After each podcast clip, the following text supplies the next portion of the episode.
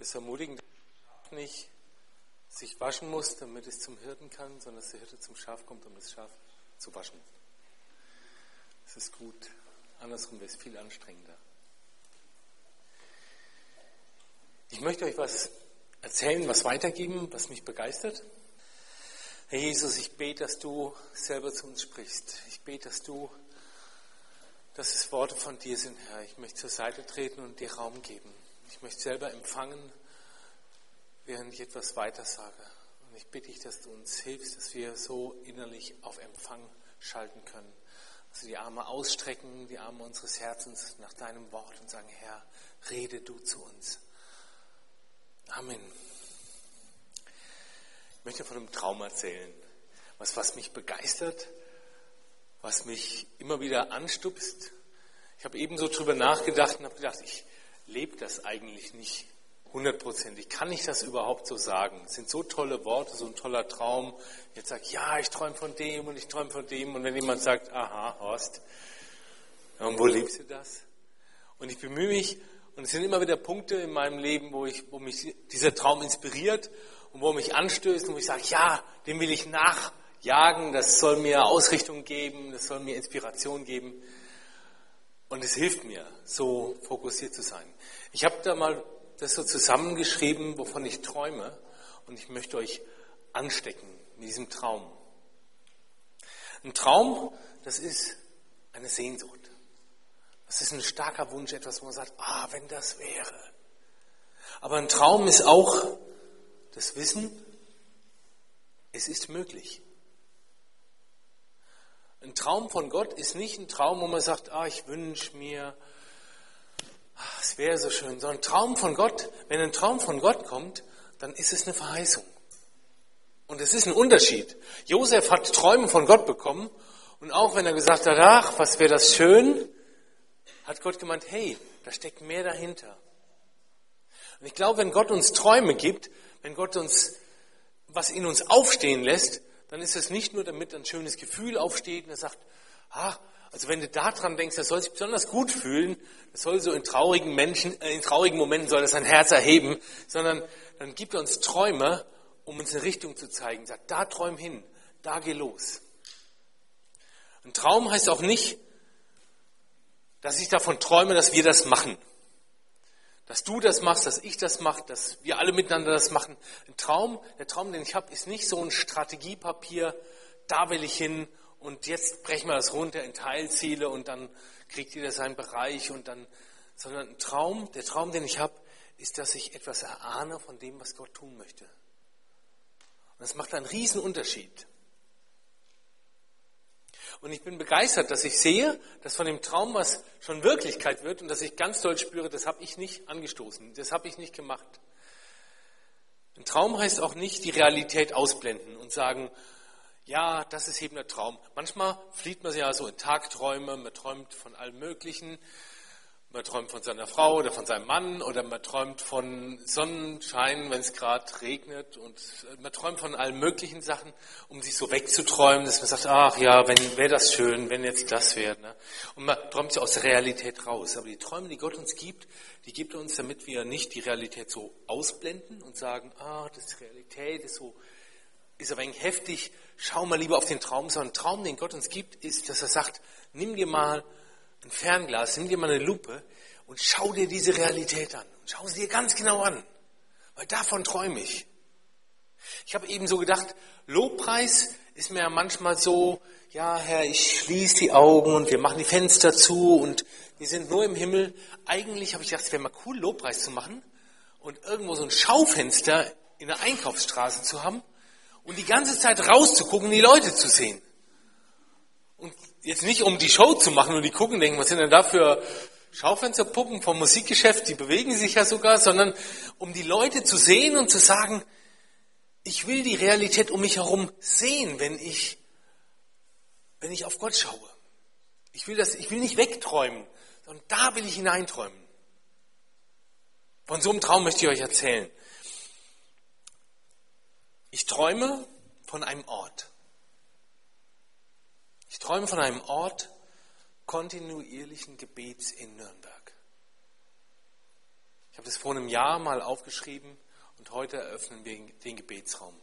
Und ich bin so verblüfft, weil ich kann schon Ziele setzen. Und ich habe gedacht, naja, machen wir mal 24-7, so eine ganze Woche Gebetskette und dann ruhen wir uns erstmal aus, nach einem halben Jahr vielleicht nochmal. Ja, und dann müssen wir es besser kommunizieren und dann reicht es vielleicht mal für zwei Wochen. Ne? Und dann muss man das so richtig strategisch angehen, dass diese Bewegung, Gebetsbewegung, dass das ins Laufen kommt.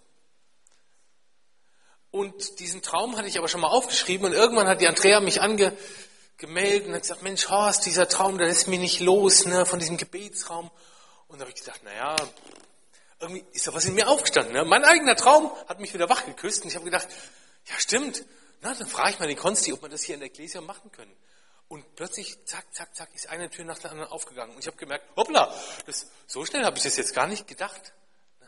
Und ich war so begeistert zu merken, Gott tut etwas und es ist nicht unser, unser strategisches Plan. Ich persönlich habe auch gedacht, dass wir heute Abend 100 Leute sind. Und jetzt habe ich gedacht, hoppla, so habe ich das nicht gedacht. Das macht aber nichts. Ich habe so eben darüber nachgedacht, habe gedacht, Herr, 100 wären schöner. Und dann habe ich gedacht, nee, Gott, es ist in Ordnung. Du bist am Wirken. Du bist dabei, deinen Traum zu verwirklichen und uns mit einzuspannen. Und es ist okay. Wir können uns entspannen, auch wenn beim Worship-Event schon mal 150 Leute da waren oder so. Ist voll in Ordnung. Wir brauchen nicht das Machen wir brauchen uns nicht anstrengen dafür, sondern wir können mit einsteigen in den Traum Gottes. Ich träume von einem Ort kontinuierlichen Gebets in Nürnberg. Und dann habe ich das mal so aufgeschrieben und hört da mal rein. Weil ich möchte, dass wir nachher eine Zeit haben, wo wir für diesen Traum beten. Wo jeder von euch dann aufsteht und sagt, ja, jetzt beten wir dafür, jetzt nehmen wir das ein, jetzt erbitten wir das von Gott. Dass das, was was schon Wirklichkeit geworden ist, Bestand hat und dass das weiter wächst. Ein Ort kontinuierlichen Gebets in Nürnberg. Ein Ort der Treue, des Glaubens und der Veränderung. Ich träume, dass aktuelle Gebetsanliegen wie Fackeln von, oder wie Staffelhölzer von einem zum anderen weitergegeben werden. Von einem Beter zum anderen. Ich träume davon, dass der Strom von Lobpreis und Fürbitte nicht abreißt. Und wir werden es vielleicht nicht schaffen jetzt nach dieser Woche, vielleicht schaffen wir es in der Woche, aber danach weiß ich nicht, ob dann so viel in Bewegung kommt, Gott weiß es, dass es dann weitergeht. Dass man sagt 24-7 und dann 24-14 und 24-21 und, und irgendwann ist nur noch 24 unendlich. Ich weiß es nicht, aber ich träume davon, dass es wächst, dass es mehr wird. Ich träume davon, dass der, das Lobpreis und Fürbitte nicht abreißen und dass immer jemand da am Beten ist und dass man auch immer dazukommen kann. Und es wird in dem Raum so sein, wie, das wird nachher noch vom Praktischen her erklärt, aber man kann immer dazukommen, wenn man sich einmal als Beter angemeldet hat und beim Einkaufen ist und sagt, ich möchte in diesen Raum der Ruhe mal für eine Stunde kommen. Und wenn man sagt, Mensch, gestern war so ein stressiger Tag, ich muss mal, ich muss wirklich mal Ortswechsel haben und in die Gegenwart Gottes kommen. Es sind heute nicht mehr so viele Kirchen auf. Oft sind Kirchen nur sonntags auf und wenn man die Woche über hingehen will, dann sind sie oft zu. Aber der Ort soll immer zugänglich sein. Mit dem Trick, dass man den Nummerncode vom Zahlenschloss kennt, weil ein bisschen können wir jetzt hier die Ecclesiaräume nicht immer die Türsperren weit aufstehen lassen, aber es soll für die Beter, die sich da angemeldet haben, immer offen sein. Gottes Volk wird ein betendes Volk ein Ort, an dem Kranke gesund werden, Zahnschmerzen geheilt werden und Menschen Gott begegnen. Ein Ort der Liebe zu Gott und der Liebe Gottes zu uns, einem Ort Gottes. Und mich erfüllt das so mit Dankbarkeit, ja, und ein Stück weit mit Demut zu sehen, hey, wenn ich das sehe, wir sind dabei, das zu erleben. Ich finde es so faszinierend. Es haben Leute jahrelang für so einen Raum des Gebets gebetet hier in Nürnberg. Und jetzt sind wir dabei, das zu erleben. Und wir haben allen Grund, Lobpreis zu machen. Das ist nicht, weil, wir das, weil das halt so die Worship Night ist, sondern wir haben allen Grund, Gott zu danken heute und zu feiern und sagen, ja, Amen. Das ist ein Amen wert.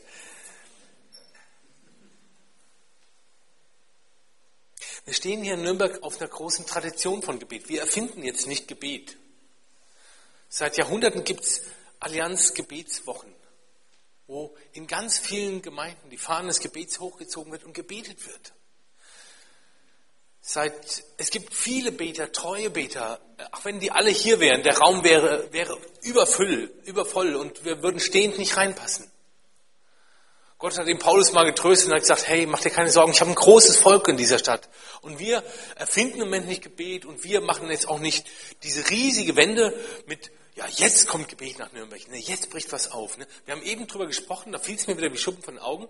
Du hast es jetzt gesehen, es gibt ein International House of Prayer in Nürnberg. Das ist gar nicht das erste Gebetshaus oder Gebetsraum. Da gibt es schon sowas. Ne? An, der, der, an den Rampen ist neben dem Schuppen zumindest ein Schild steht dran. Da muss man mal gucken. Ne? Also wir erfinden das auch nicht zum ersten oder als einziges Mal. Und so gibt es vieles, was in der Geschichte von Nürnberg schon an Gebet gewachsen ist. Und Nürnberg hat eine Berufung, es sind ganz viele Prophetien, dass es ein Ort der Anbetung sein soll. Da hat Gott reingesprochen und da ist auch schon viel gewachsen. Und ich bin begeistert, weil in letzter Zeit unheimlich viel aufsteht und unheimlich viel sich entwickelt. Das ist fast wie Frühling, wenn überall die Krokusse hochkommen, dann plupp und plupp und plupp. Ne? Und nächsten Morgen kommst du, guckst und sagst, Mensch, wo kamen die alle her? Es hat jetzt angefangen vor einigen Wochen ein Pastorengebet, wo Pastoren von verschiedenen Gemeinden, ähm, ach, von ICF bis zu den Altkatholiken, miteinander beten für die Stadt, um Erweckung, sich gegenseitig segnen. Unheimlich spannend. Es hat angefangen, Anbetung für Nürnberg. Ein Gebetstreffen, was so reinhört und reinspürt. Gott, was tust du in dieser Stadt? Mit ganz starkem prophetischen Akzent. Es hat angefangen, das Worship-Event, wo zwei Typen gesagt haben, hier Hannes und Alex, lass uns mal einfach sagen, komm, wir treffen uns mit Jesus. Und beim zweiten Mal waren da 150 Leute da, die gesagt haben, ja, genau das wollen wir. Und dann merkt man, da ist was reif für Gebet in Nürnberg. Und das ist nicht alles, ich habe es ja irgendwo stehen, was noch alles passiert ist. Ne? One Praise, auch eine ganz tolle Sache. Da ist eine Bewegung des Gebets im Moment. Wir erleben auch in einem spannenden Moment. Es ist genial, jetzt zu sagen, gut, da soll dieser Gebetsraum wie so ein Sammelbecken sein. Was nicht eine einzelne Veranstaltung ist, sondern so ein Sammelbecken für Begegnung, ein Sammelbecken, um immer wieder auch Gott zu begegnen und anderen zu begegnen. Es soll ein Ort sein, zu dem man kommen kann, ein Ort, wo Gott im Mittelpunkt steht, ein Ort, der in besonderer Weise ein Ort Gottes ist, wie in dem Traum gesagt. Und ich denke, diesen Traum träumt Gott. Das ist nicht was, wo ich gesagt habe, ah, jetzt schreibe ich mal ein Gedicht über meinen Traum, ne? sondern ich glaube, das, das ist was, was Gott geschenkt hat, was er uns schenkt. Ich träume von kompromisslosen Nachfolgern. Und da habe ich eben gedacht, Horst, kannst du das überhaupt sagen? Kannst dich jetzt hinstellen und sagen, oh, wenn ihr alle so werdet wie ihr, ne? schaut mich an. Und ich habe da schon ein bisschen ein komisches Gefühl bei. Und vielleicht, wenn du hier vorne stehen würdest, hättest du auch das Gefühl. Und würdest sagen, ja, ich könnte es von da vorne nicht erzählen. Glaubst du mir, ich kann es eigentlich auch nicht. Und das macht mich traurig, wo ich Kompromisse habe in meinem Leben. Und wir haben das im, im Vorbereitungskreis auch gesagt, was macht diesen Gebetsraum aus? Und dieser Gebetsraum soll auch ein Raum der Buße sein. Ein Raum, wo wir sagen, Herr, Schluss mit Kompromissen. Ein Raum, wo wir sagen, Herr, wir brauchen das, dass wir umkehren, dass wir Dinge brechen und dass sie gebrochen sind. Wir brauchen Erneuerung. Wir brauchen Neuorientierung. Wir brauchen, dass du uns in die Buße führst. Wir brauchen das. Nicht, dass wir uns peitschen und Gott sagt, okay, 20 Peitschenhiebe, jetzt fühle ich mich wieder gut, Hauptsache du fühlst dich schlecht, sondern dass wir sagen, Herr, zeig uns, wie wir sind und mach uns heil. Hilf uns von ganzem Herzen zu dir umzukehren. Ich träume von einem Raum, von einem kompromisslosen Nachfolgern, die mit Jesus gehen, egal wohin, Hauptsache mit ihm. Ich habe das in diesem Traum ein bisschen ausformuliert. Ihr kriegt nachher das auf der Karte zum mit nach Hause nehmen, zum Weiterträumen, zum Durchbeten, zum angesteckt werden. Das soll euch wie, wie ein, naja, ist jetzt kein schönes Beispiel, aber fiel mir gerade so ein. Wenn jemand Schnupfen hat, ne, und der gibt euch sein Taschentuch, ist ja nicht ästhetisch, aber das ist auch sehr infektiös, sehr ansteckend. Oder wenn der euch anniest, ne, ich möchte euch eigentlich so mit diesem Traum anniesen und sagen, hey, und das soll in euch, die Viren sollen sich in euch vermehren. Sowas ist aber nicht machbar. Sagen, jetzt werden wir alle feurig oder sowas kann man auch nicht durch Gebet machen. Wir können in dem Gebetsraum jetzt nicht Erweckung machen, Buße machen und so weiter. Wir beten so und so und dann tut Gott das und das, sondern wir können uns nur Gott ausliefern und sagen, Herr, erbarme dich. Dann können wir warten und sagen, Herr, du hast, du hast versprochen, du kommst, wenn wir dich bitten. Du hast gesagt, wenn, wenn wir dich um den Heiligen Geist bitten, dann gibst du uns nicht statt Brotsteine und statt einem Ei Ungeziefer, sondern du gibst uns deinen guten Geist. Aber wir stehen da abhängig und, und liefern uns Gott aus und sagen, Herr, erbarme dich. Schenk uns dieses Feuer deines Heiligen Geistes.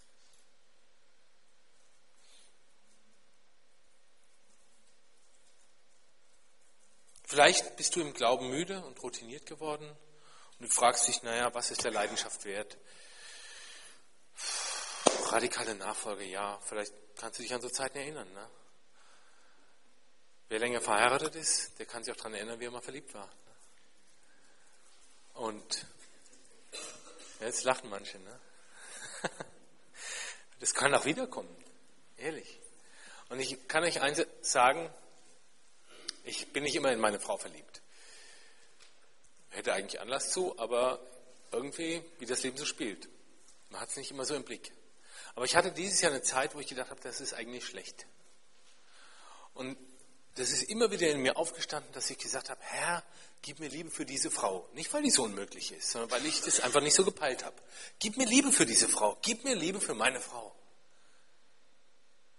Und ich habe das oft gebetet. Ich bin nicht so ein toller Beter, dass ich so systematisch so oft bete, aber das hat mir Gott anscheinend gesagt, hey, das brauchst du jetzt mal. Und ich habe das gebetet und ich habe das gewollt und es ist wieder neu so eine Freude an meiner Frau in mir gewachsen. Ich freue mich, wenn ich sie sehe. Schade, dass heute Abend hier ist. Ich habe sie jetzt gar nicht gesehen, sie wollte eigentlich kommen. Aber sonst hätte ich es vielleicht auch nicht erzählt. Aber, aber man kann darum bitten. Man kann sagen, Herr, erbarme dich. Gib mir Liebe für dich. Ist es der Liebe wert? Ist es der Leidenschaft wert? Ja, der, der alles schuf. Der, der alles getan hat. Der alles gegeben hat. Der alles gestorben ist. Und der alles überwunden hat und der alles vollenden wird, der ist der Liebe wert. Und wir dürfen uns aufmachen und sagen, Herr, vielleicht, wir sind nicht die alle feurigen Nachfolger oder so, aber wir sind die, die wir sind und nehmen uns, wie wir sind. Ich träume von einem Raum kompromissloser Nachfolger. Und dann gibt es noch einen weiteren Teil. Das eine war Menschen Gottes, das andere war ein Ort Gottes. Ich träume von Einheit im Gebet. Und es gibt zwei Dinge, die mich ganz tief auffühlen.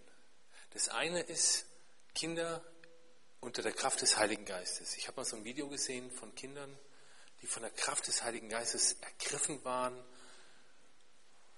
Das hat mir die Füße weggezogen, das hat mich total aufgewühlt.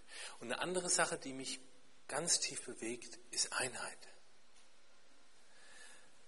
da steckt so eine Kraft drin, da steckt so eine Schönheit drin. Das ist so was Geniales. Und dafür darf dieser Raum ein, eine Hilfe sein, dass man Leuten da begegnet, dass man miteinander in der Tiefe im Gebet zusammenkommt. Und Einheit, wir haben das auch im Mitarbeiterkreis jetzt mal so durchdiskutiert und gemerkt, ja, Einheit ist einmal eine Sache der Breite. Ne? Da kommt dann jemand, was weiß ich, von den Altkatholiken und dann kommt jemand von, von den Freaks und dann noch eine Diakonisse und dann noch einen klassischen Pfingstler und und dann wird es spannend, ne? und die sollen da miteinander beten, ne? oder was auch immer für Leute. Als ich, als wir geheiratet haben, haben uns drei Leute gesegnet. Das eine war ein lutherischer Pfarrer, das andere war ein, äh, ein, pietistischer CVM-Sekretär und das dritte war unser charismatischer Gemeinschaftsleiter. Und es waren Leute, mit denen wir die, die sehr viel in unser Leben reingesät haben und mit denen wir unheimlich viel zu tun hatten auf unserem Lebensweg, sowohl meine Frau als auch ich.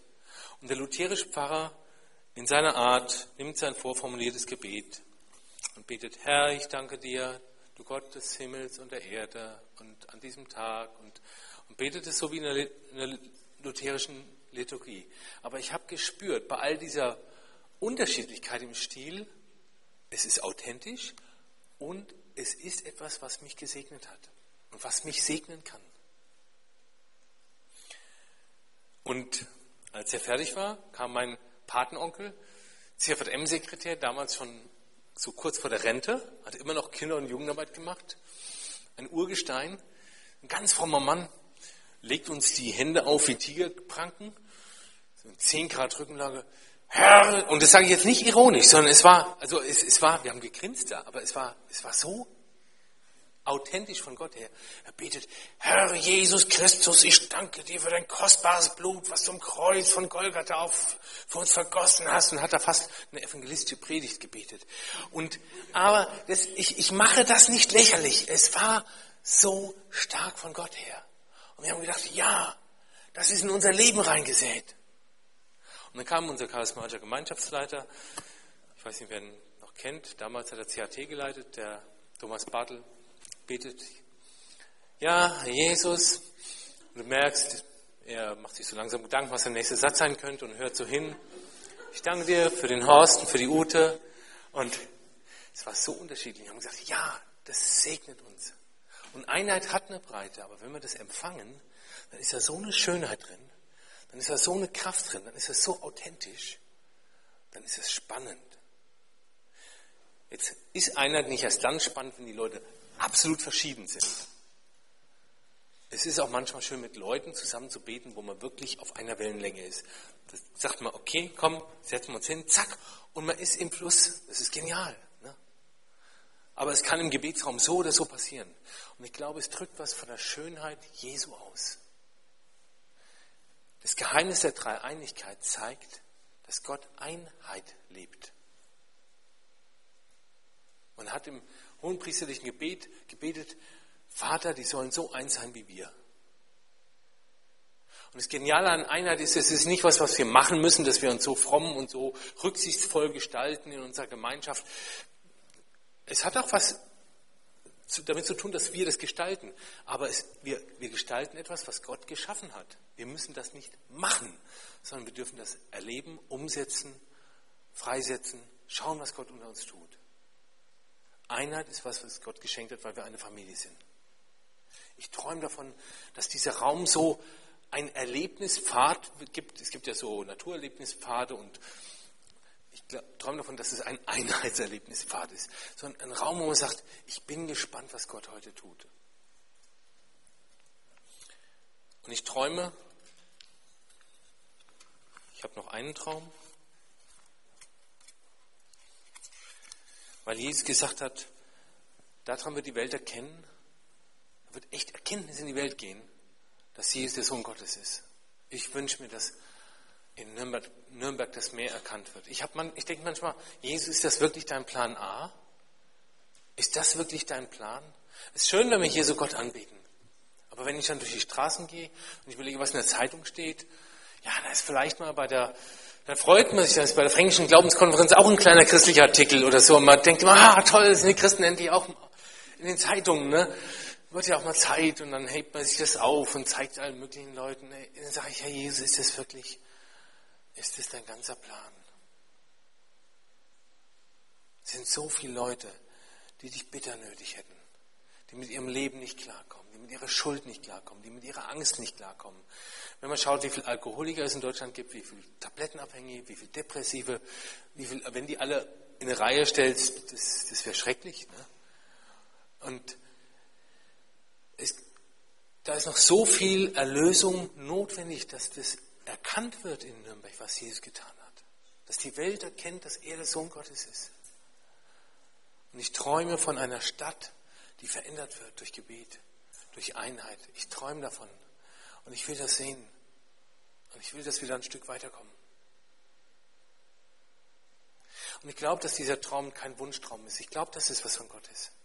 Ich glaube, dass, dass Gott da was spricht in diesem Moment.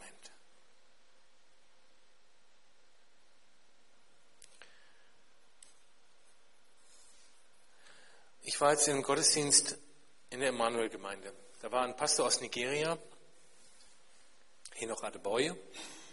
Hört sich richtig afrikanisch an. Die haben auch eine Gebetsbewegung. Das ist die weltweit größte Gebetsversammlung, die es so gibt. Als regelmäßige Gebetsversammlung, da kommen, ich glaube, einmal im Monat eine Million Leute zusammen zum Beten. Ich habe da ein Video von gesehen. Es ist schier endlos, die Menschenmassen. Ne? Und die kommen zum Gebet. Die würden nicht alle bei uns in den Gebetsraum reinpassen. Die würde auch 24-7 sprengen. Ne? Die würden, wenn die einmal über Nürnberg rüberlaufen würden, wäre es, als wären die Heuschrecken da gewesen, ne? alle Lebkuchen weg. Es ist eine ganz andere Dimension. Und dieser Mann, der da hinter dieser Gebetsbewegung steht und ein Stück weit als Vater dieser Bewegung da ist, der hat was prophetisch von Gott empfangen. Und er hat gesagt, dass Gott in zwei Jahren Erweckung in Nürnberg schenken möchte. Ich zitiere das jetzt erstmal so. Dass Gott in zwei Jahren Erweckung in Nürnberg schenken möchte. Dass Nürnberg in zwei Jahren nicht mehr dasselbe ist. Und das hat er einmal bei der Nachmittagsveranstaltung gesagt und das hat er dann nochmal bei der Abendveranstaltung auch noch gesagt. So ein Pastorentreffen erst. Und dann dachte ich, naja, oh, wow. Huh, dann kriegt man Gänsehaut am Abend so auch nochmal. Mal. Und der hat so wirklich das, ja, und das ist so. Und dann dachte ich, oh. Und ich denke, wenn man länger in christlichen Kreisen so zu Hause ist, die Ohren aufspitzt, dann kann man auch schon einige Gebetsverheißungen zitieren, die ausgesprochen wurden und die nicht passiert sind. Einige Erweckungsverheißungen. Was machen wir mit solchen Verheißungen? Was machen wir? Gott, warum gibst du solche Verheißungen? Wenn wir jetzt auch noch davon träumen und dann gibt Gott so eine Verheißung, es ist manchmal so frustrierend, wenn man auf etwas hofft und man investiert und es kommt nicht. Ich glaube, viele von euch haben die, schon die Erfahrung gemacht. Ne? Wir haben mal, sind mal motiviert worden zu äh, diesem, von Minus zum Plus, diese Aktion, Bücher zu verteilen in den Briefkästen. Wir haben einen Plan gemacht für die ganze Südstadt und, und Raster und, und dann Häuserblocks abgelaufen und so. Und, und uns, wir sind motiviert worden, ja, werf noch einmal die Netze aus und die wird einen großen Fang machen. Und es war nicht so viel Resonanz. Ne? Oder jeder hat sich schon mal auf was gehofft. Ich habe jetzt mit einem Freund gesprochen, der in einer der in einer tiefen Depression ist. Ich habe gesagt, dürfen wir für dich beten? Er hat gesagt, ich weiß nicht, ob ich das schon ertrage, dass du mir mit deinem Gebet Hoffnung machst. Weil ich glaube, ich, ich halte das nicht aus, wenn das nicht eintrifft. Ich halte das nicht aus. Ich will noch nicht, dass du für mich betest. Hoffnung kann wehtun. Und jetzt so aufzupuschen und sagen, komm in zwei Jahren. Was machen wir damit? Wir fokussieren uns jetzt im Gebetsraum auf einen Ort des Gebets und Menschen Gottes, ein Ort Gottes ne, und eine Einheit Gottes und eine Stadt Gottes und träumen davon. Und ich gebe euch nachher das auf Flyern, habt das schriftlich. Was machen wir damit? Ich glaube, dass Gott Verheißungen nicht gibt dafür, dass er sagt, das ist Wahrsagerei, in zweimal 365 Tagen wird das passiert sein. Sondern er gibt es als Impuls und sagt, hey, ich ich rede über ein Potenzial, was ich freigesetzt habe. Seid ihr dabei? Und er möchte uns herausfordern. Und ich will das nehmen und sage, Gott, es ist dir offensichtlich ganz konkret ernst mit Erweckung in Nürnberg. Das nicht nur mal irgendwo im Lokalteil hinten, da gibt es ja noch so diese Extrateile in Nürnberger Nachrichten, gibt es ja das so für Kleinkram. Ne? So die letzten zwei Seiten nach dem Weltspiegel liegen da manchmal bei für Kleinkram, was so in irgendwelchen Stadtteilen passiert. Ne? Auch mal ein christlicher Artikel. Nein, ich glaube, dass es wieder auf die Titelseite kommen darf. Aber ich möchte Gott nicht die Freundschaft aufkündigen, weil einfach viel dazugehört. Und ich weiß nicht, ich glaube nicht, dass er gesagt hat, es wird, egal was du machst, ob du pennst, ob du rennst, ist völlig egal, es wird kommen. Ne? Sondern er sagt, ich möchte mit euch dahin gehen. Seid ihr bereit in zwei Jahren? Bist du bereit? Und es hängt nicht an unserer Leistung. Wir müssen jetzt nicht sagen, oh, da müssen wir oberfromm sein und das müssen wir schaffen. Okay, dann tragen wir uns, ach, was weiß ich, jeder 20 Stunden die Woche im Gebetsraum ein, sonst kann es ja nichts werden mit der Weckung. Ne? Du bist schuld. Ne? Weil du warst nur 19 Stunden da. Ne? Es hängt jetzt, es, es soll nicht so ein Leistungsdruck sein. Aber die Frage ist, sind wir bereit, in eine, in eine Bewegung, in eine Verheißung Gottes einzusteigen und zu sagen, okay, ich nehme das. Gott, wenn du davon träumst, dann nehme ich das konkret. In dem Psalm sagt mal einer, Gott, mein Herz hält dir dein Wort vor. Ne? Hier, Gott, wo ist es? Hier, dein Wort. Das hast du gesagt. Das hast du gesagt. Ich lass dich da nicht raus. Das hast du gesagt. Ne? Jakob hat mit Gott gerungen eine ganze Nacht. Und am Ende dieser Nacht sagt Gott, tschüss, ich muss jetzt gehen, die Sonne geht auf. Und ich glaube, das war ein Test, ob das für Jakob jetzt genug war. Und Jakob hat gesagt, nee, du gehst nicht. Ich glaube, Jakob hat schon geahnt, dass es die ganze Nacht über kein Straßenräuber war, mit dem er da gerungen hat. Sagt, du gehst nicht. Du segnest mich. Dann kannst du gehen. Und Gott hat es geehrt und hat gesagt, du hast mit mir gerungen und du hast gewonnen. Ich habe gesagt, ich gehe. Und du hast gesagt, nein. Mein Herz hält dir vor dein Wort. Das hast du gesagt. Und ich werde Gott die Freundschaft nicht aufkündigen, wenn wir in zwei Jahren nicht Erweckung hier haben. Aber ich will darum ringen. Ich will einer werden und mich damit reinstellen, dass wir in einem Jahr Erweckung haben und in zwei Jahren dann immer noch. Aber wenn es in zwei Jahren nicht so weit ist, dann will ich nicht sagen, oh, schon wieder Frust, ne? schon ja, wieder eine Verheißung geplatzt, wie so ein Luftballon. Sondern will ich sagen, Herr, wir sind auf dem Weg. Ich habe vielleicht ein paar Fragen, aber ich steige jetzt nicht aus. Du kannst nicht gehen, weil die Sonne aufgeht und sagen, naja, war halt nicht so. Sondern ich will damit was wissen. Ich komme damit Fragen. Ich werde mit dir drüber reden. Und ich werde mit dir auf dem Weg bleiben. Und ich werde im dritten Jahr dabei sein, wenn es passiert. Oder im fünften. Vielleicht sind wir eine Generation, auf die Gott was aufbaut. Vielleicht will er manches im, im Geistlichen vorbereiten, wo wir Siege erringen, die aber erst ins Sichtbare kommen nach einer gewissen Zeit. Ich weiß es nicht. Aber willst du dabei sein? Und willst du das aushalten? Auch wenn der Kalender sagt, äh, äh, zwei Jahre um, ne? Willst du sagen, völlig egal. Ich bin mit Gott auf dem Weg. Mein Herz hält dir vor dein Wort. Mir ist ein Vers in der Vorbereitung ganz wichtig geworden. Ich habe erst gedacht, was hat er damit zu tun? Und das ist ein Vers, den haben die Christen sehr oft gesagt kriegt am Anfang. So war das eine Sache, die sie sehr fasziniert hat. Wo Jesus gesagt hat, ich komme wieder. Und die haben mir gedacht, prima, der kommt wieder. Ne? Naja, und dann haben die schon ihr Leben darauf eingerichtet. Ne?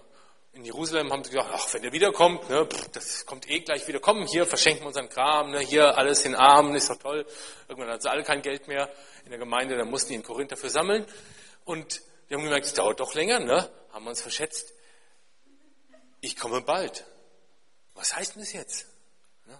Und da hätten wir ja Jesus den Kram hinschmeißen können und sagen, also hör ich mal, das mit deinen Verheißungen, das war ja wohl nicht mehr bald. Also bald ist für mich was anderes. Ne? Bald ist für mich bald. Na? Du kommst bald. Es wird bald Zeit. Und die hätten ganz schön frustriert sein können. Johannes hat die Offenbarung am Ende seines Lebens geschrieben. Ich glaube so um das Jahrhundert. Theologen mögen mich berichtigen, aber es ist, es ist nicht eines der Frühwerke von, vom Neuen Testament. Er war ein steinalter Mann. Er hat als junger Mann an der Brust Jesu gelegen beim Abendmahl. Er hat sein ganzes Leben mit dieser Hoffnung verbracht, Jesus, du kommst bald. Und in der Offenbarung sagt Jesus dreimal, siehe, ich komme bald. Dann sagt er, siehe, ich komme bald. Halte, was du hast, dass dir niemand deine Krone nehme. Siehe, ich komme bald. Selig ist, der die Worte der Weissagung bewahrt. Siehe, ich komme bald und mein Lohn ist mit mir. Und am Ende der Offenbarung sagt Jesus nochmal, ja, ich komme bald. Einer der allerletzten Sätze der Bibel. Und was sagt Johannes? Dann sagt er nicht, ja, ja, ja. Sondern er sagt, ja, Amen, komm, Herr Jesus. Der stand noch mitten auf dem Weg. Der hat das nicht weggelegt und hat nicht gesagt, ach, diesen Traum, das haben wir schon so oft gehört, Jesus. Ne? Du kannst uns ja auch mal mit was anderem begeistern. Sagst ja, Amen, komme Jesus. Und wenn wir diesen Gebetsraum starten, dann möchte ich, dass da was anfängt, was nicht aufhört. Bis Jesus gesagt hat, hier habe ich erfüllt, was ich verheißen habe. Ich träume davon, dass wir nicht mal eine gute Zeit haben, sondern ich wünsche mir, dass hier Leute drin aufstehen und in diesem Gebetsraum auch befeuert werden, die sagen, das war beim beim ersten 24-7 vor, also im ersten übergemeindlichen, Freaks hatten ja vorher schon mal eins, aber als es hier vor einem Jahr übergemeindlich war, hing das, haben Leute das auf, auf äh, Zettel geschrieben und unter die Decke geklebt. Da stand, wir weichen nicht aus deiner Gegenwart. Und ich wünsche mir, dass das den Charakter, unseren Charakter und den Charakter dieses Gebetsraumes prägt, dass wir sagen, wir haben einen Traum und wir weichen da nicht raus. Und wir werden in diesem Raum sehen, dass wir dass wir erleben, wofür wir gebetet haben. Ich möchte euch einladen, dabei zu sein. Und ich möchte, dass wir jetzt dafür beten, dass wir ein Stück weit unser draufstellen und sagen, Herr, wenn das von dir ist, dann lasse ich dich nicht, du segnest uns denn. Und dass wir damit den Gebetsraum quasi starten, dass wir sagen, okay, Herr, das will ich sehen. Und selbst wenn ich das nicht von Gott empfangen habe, ich habe jetzt kein Prophetenzertifikat oder sonst irgendwas, selbst wenn das nur mein Wunsch ist, dann nehmt das und sagt, Herr, das hat der Horst gemeint. Aber ich meine es auch, jetzt sind wir schon zwei. Und wenn das nicht von dir kommt, dann kommt das halt jetzt zu dir. Aber es hat sehr viel mit dem zu tun, was in der Bibel steht. Und ich stehe dafür ein. Und das wollen wir sehen. Es gab manche Verheißungen oder manche Gebetserhörungen in der Bibel, wo Gott was initiiert hat. Die Leute haben es gebeten, Gott hat es gegeben. Und es gab andere Geschichten, wo Gott nichts initiiert hat, sondern die Leute haben gesagt, das wollen wir. Und es heißt, seit den Tagen Johannes des Täufers leitet das Reich Gottes Gewalt. Und Gewalttätige reißen es an sich. Das heißt, Gott wartet auf Leute, die sagen, okay, das nehme ich jetzt. Ich reiß das an mich. Da ist nicht von Christenverfolgung die Rede, sondern von Leuten, die hingehen zu Gott und sagen, das ist deine Verheißung. Aber jetzt ist es auch meine Verheißung. Deswegen lasst uns einfach diese Zettel, ihr könnt sie mit nach Hause nehmen, aber teilt sie mal durch.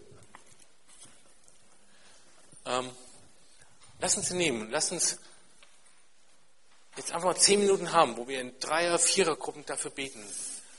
Für einen Ort Gottes, das ist wahrscheinlich so klein, das kann keiner lesen bei dem Licht. Aber für Nachfolger könnt ihr vielleicht noch lesen. Einheit Gottes, eine Stadt Gottes.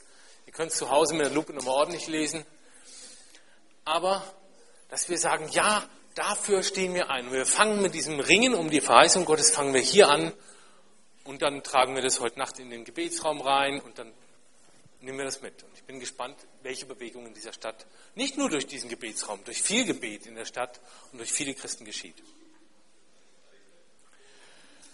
Wenn wir jetzt beten, ähm, das war interessant, dieser Pastor Adeboye hat gesagt, betet nicht wie Ladies and Gentlemen, sondern betet wie Männer im Krieg und Frauen in den Wehen. Also es kommt nicht auf Lautstärke an und Gott hört noch recht gut. Aber stellt euch da wirklich rein. Es macht was mit einem selber, wo man mit der Stimme ist. Und ich möchte euch nicht Mut machen zu brüllen, aber ich möchte euch Mut machen, das mit eurer Stimme festzumachen, was in eurem Herzen fest ist. Oder das mit Wucht vor Gott hinzulegen, wenn er sagt, da ist gar nicht so viel fest. Deswegen genug geredet, lasst uns beten. Auf in die Wehen, auf in den Krieg, wie auch immer. Stellt euch zueinander, fühlt euch frei. Wenn ihr sagt, ich bin nicht der Lautbeter, ich bin nicht der Heftigbeter, ist kein Problem. Ist jetzt nicht kein Stilzwang, ich möchte euch ermutigen, aber findet in Dreier, Vierer, Fünfer Gruppen einfach jetzt eine Zeit, wo wir für diese Ziele gemeinsam beten und los.